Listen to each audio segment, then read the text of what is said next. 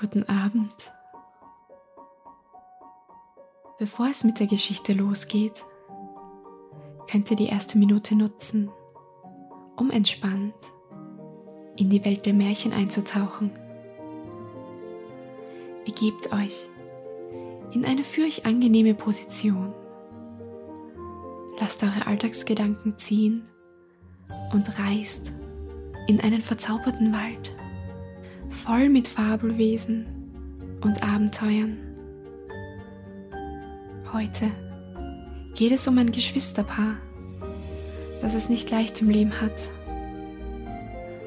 Ob der Wald ihnen Schutz bietet? Lasst uns reinhören, was ihre Geschichte ist.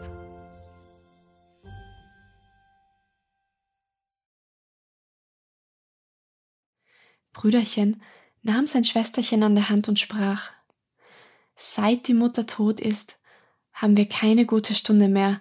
Die Stiefmutter schlägt uns alle Tage, und wenn wir zu ihr kommen, stößt sie uns mit den Füßen fort.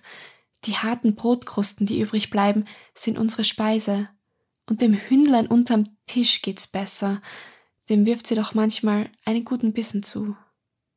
Das Gott erbarm, wenn das unsere Mutter wüsste. Komm, wir wollen miteinander in die weite Welt gehen. Sie gingen den ganzen Tag über Wiesen, Felder und Steine, und wenn es regnete, sprach das Schwesterchen Gott und unsere Herzen, die weinen zusammen. Abends kamen sie in einen großen Wald und waren so müde von Jammer, Hunger und dem langen Weg, dass sie sich in einen hohlen Baum setzten und einschliefen. Am anderen Morgen, als sie aufwachten, stand die Sonne schon hoch am Himmel und schien heiß in den Baum hinein. Da sprach das Brüderchen Schwesterchen, mich dürstet. Wenn ich ein Brünnlein wüsste, ich ging und tränke einmal. Ich mein, ich hört eins Rauschen. Brüderchen stand auf, nahm Schwesterchen an der Hand und sie wollten das Brünnlein suchen. Die böse Stiefmutter aber war eine Hexe und hatte wohl gesehen, dass die beiden Kinder fortgegangen waren, war ihnen nachgeschlichen, heimlich, wie die Hexen schleichen, und hatte alle Brunnen im Walde verwünscht. Als sie nun ein Brünnlein fanden, das so glitzerig über die Steine sprang, wollte das Brüderchen daraus trinken, aber das Schwesterchen hörte, wie es im Rauschen sprach. Wer aus mir trinkt, wird ein Tiger. Wer aus mir trinkt, wird ein Tiger. Da rief das Schwesterchen, ich bitte dich, Brüderchen, trink nicht, sonst wirst du ein wildes Tier und zerreißt mich. Das Brüderchen trank nicht, ob es gleich so großen Durst hatte, und sprach Ich will warten bis zur nächsten Quelle. Als sie zum zweiten Brünnlein kamen, hörte das Schwesterchen, wie auch diese sprach Wer aus mir trinkt, wird ein Wolf. Wer aus mir trinkt, wird ein Wolf. Da rief das Schwesterchen Brüderchen, ich bitte dich, trink nicht, sonst wirst du ein Wolf und frisst mich.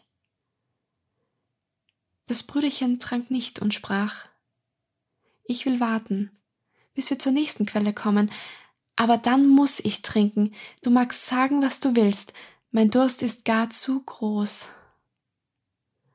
Und als sie zum dritten Brünnlein kamen, hörte das Schwesterlein, wie es im Rauschen sprach Wer aus mir trinkt, wird ein Reh. Wer aus mir trinkt, wird ein Reh.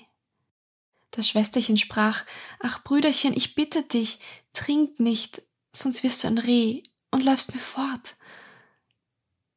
Aber das Brüderchen hatte sich gleich beim Brünnlein niedergekniet, hinabgebeugt und von dem Wasser getrunken, und wie die ersten Tropfen auf seine Lippen gekommen waren, lag es da als ein Rehkälbchen.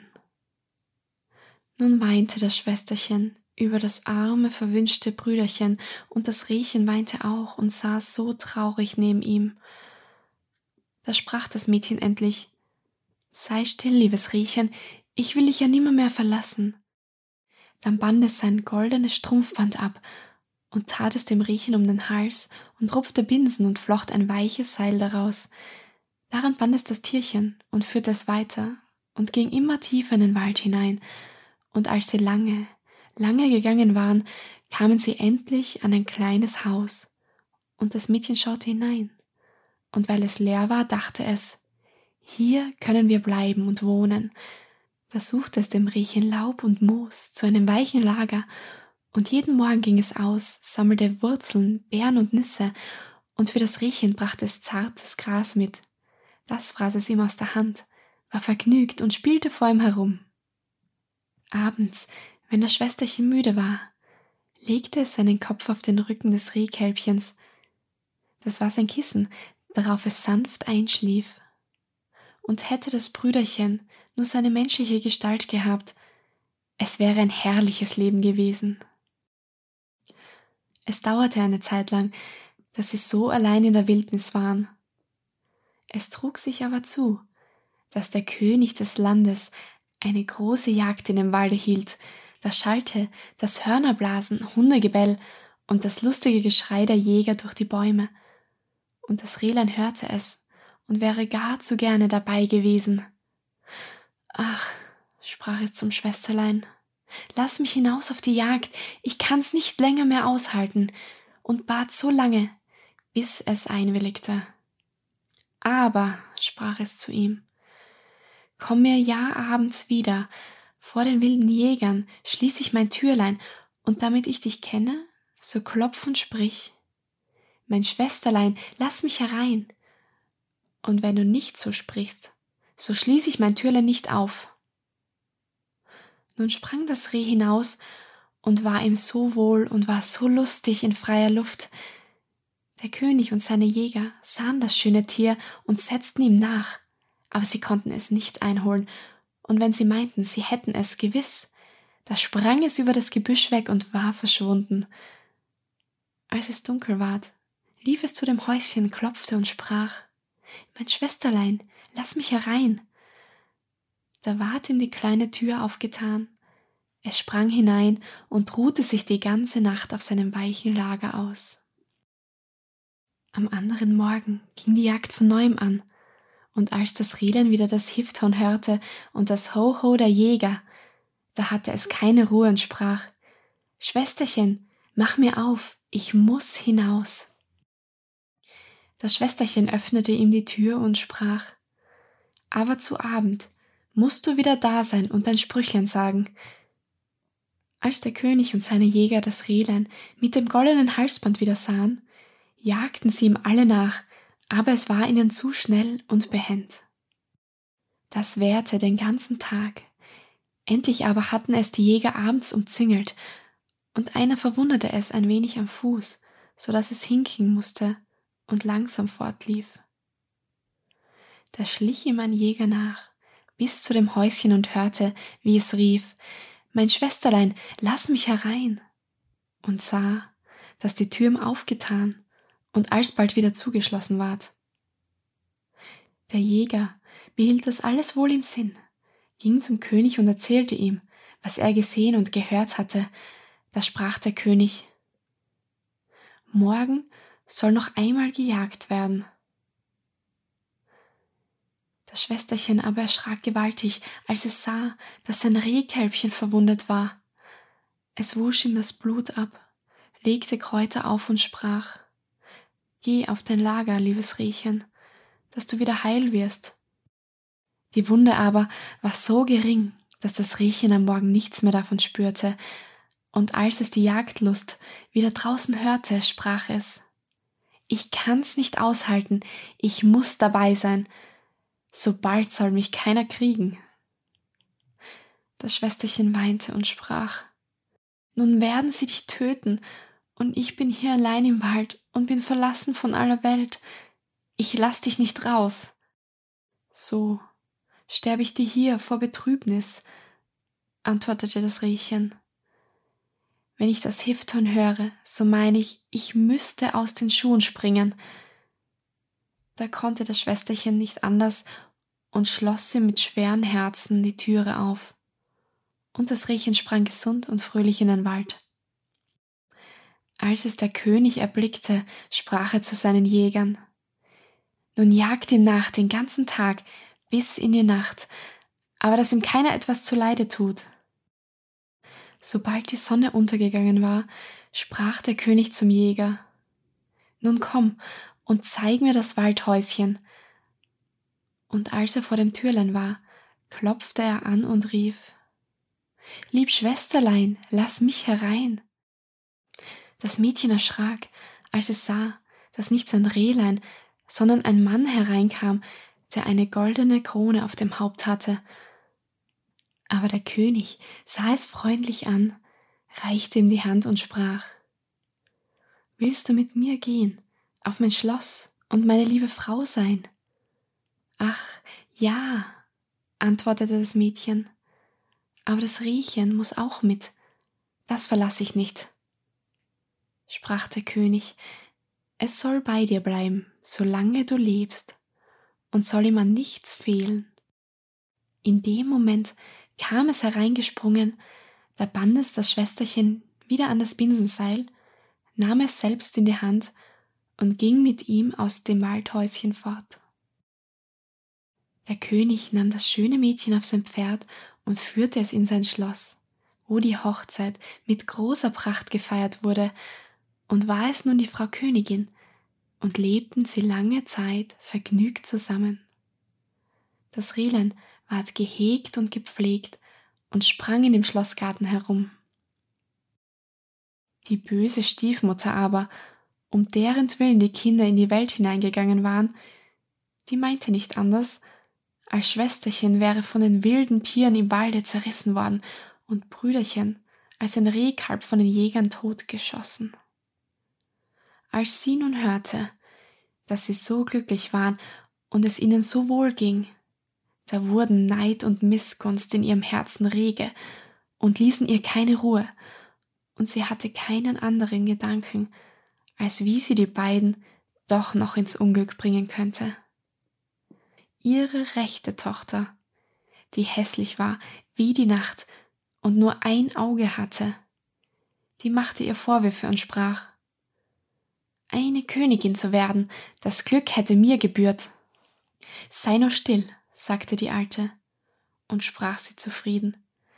Wenn's Zeit ist, will ich schon bei der Hand sein.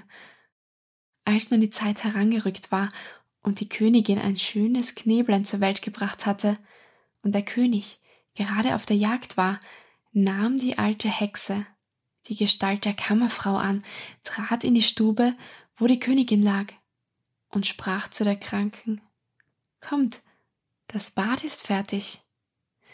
Das wird euch wohltun und frische Kräfte geben. Geschwind, ehe es kalt wird. Ihre Tochter war auch bei der Hand. Sie trugen die schwache Königin in die Badstube und legten sie in die Wanne. Dann schlossen sie die Tür ab und liefen davon. In der Badstube aber hatte sie ein rechtes Höllenfeuer gemacht, das die schöne junge Königin bald ersticken musste. Als das vollbracht war, nahm die Alte ihre Tochter setzte ihr eine Haube auf und legte sie ins Bett an der Königin Stelle. Sie gab ihr auch die Gestalt und das Ansehen der Königin. Nur das verlorene Auge konnte sie nicht wiedergeben. Damit es aber der König nicht merkte, musste sie sich auf die Seite legen, wo sie kein Auge hatte. Am Abend, als er heimkam und hörte, dass ihm ein Söhnlein geboren war, freute er sich herzlich und wollte ans Bett seiner lieben Frau gehen und sehen, was sie machte. Da rief die Alte geschwind Beileibe, lass die Vorhänge zu, die Königin darf noch nicht ins Licht sehen und muss Ruhe haben. Der König ging zurück und wusste nicht, dass eine falsche Königin im Bette lag.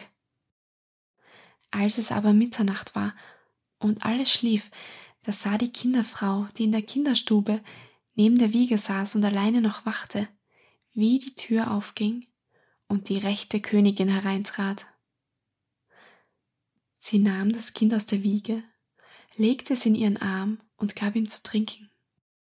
Dann gab sie ihm ein Küsschen, legte es wieder hinein und deckte es mit dem Deckbettchen zu. Sie vergaß aber auch das Riechen nicht, ging in die Ecke, wo es lag, und streichelte ihm über den Rücken. Darauf ging sie ganz stillschweigend wieder zur Tür hinaus, und die Kinderfrau fragte am anderen Morgen die Wächter, ob jemand während der Nacht ins Schloss gegangen wäre, aber sie antworteten Nein, wir haben niemanden gesehen. So kam sie viele Nächte und sprach niemals ein Wort dabei. Die Kinderfrau sah immer, aber sie getraute sich nicht, jemanden etwas davon zu sagen. Als nun so eine Zeit verflossen war, da hub die Königin in der Nacht an zu reden und sprach Was macht mein Kind? Was macht mein Reh? Nun komme ich noch zweimal und dann nimmermehr. Die Kinderfrau antwortete ihr nicht, aber als sie wieder verschwunden war, ging sie zum König und erzählte ihm alles. Sprach der König, Ach Gott, was ist das? Ich will in der nächsten Nacht bei dem Kinde wachen. Abends ging er in die Kinderstube, aber um Mitternacht erschien die Königin wieder und sprach Was macht mein Kind? Was macht mein Reh? Nun komme ich noch einmal und dann nimmermehr. Und pflegte dann des Kindes, wie sie gewöhnlich tat, ehe sie verschwand. Der König getraute sich nicht, sie anzureden, aber er wachte auch in der folgenden Nacht. Sie sprach abermals Was macht mein Kind? Was macht mein Reh? Nun komm ich noch diesmal und dann nimmermehr. Da konnte sich der König nicht zurückhalten, sprang zu ihr und sprach Du kannst niemand anders sein als meine liebe Frau. Da antwortete sie, Ja, ich bin deine liebe Frau, und hatte in dem Augenblick durch Gottes Gnade das Leben wiedererhalten, war frisch, rot und gesund. Darauf erzählte sie dem König den Frevel, den die böse Hexe und ihre Tochter an ihr verübt hatten. Der König ließ beide vor Gericht führen, und es ward ihnen das Todesurteil gesprochen. Wie sie gerichtet waren, verwandelte sich das Rehkälbchen und erhielt seine menschliche Gestalt wieder. Brüderchen und Schwesterchen aber lebten glücklich zusammen bis an ihr Lebensende. Guten Abend und gute Nacht.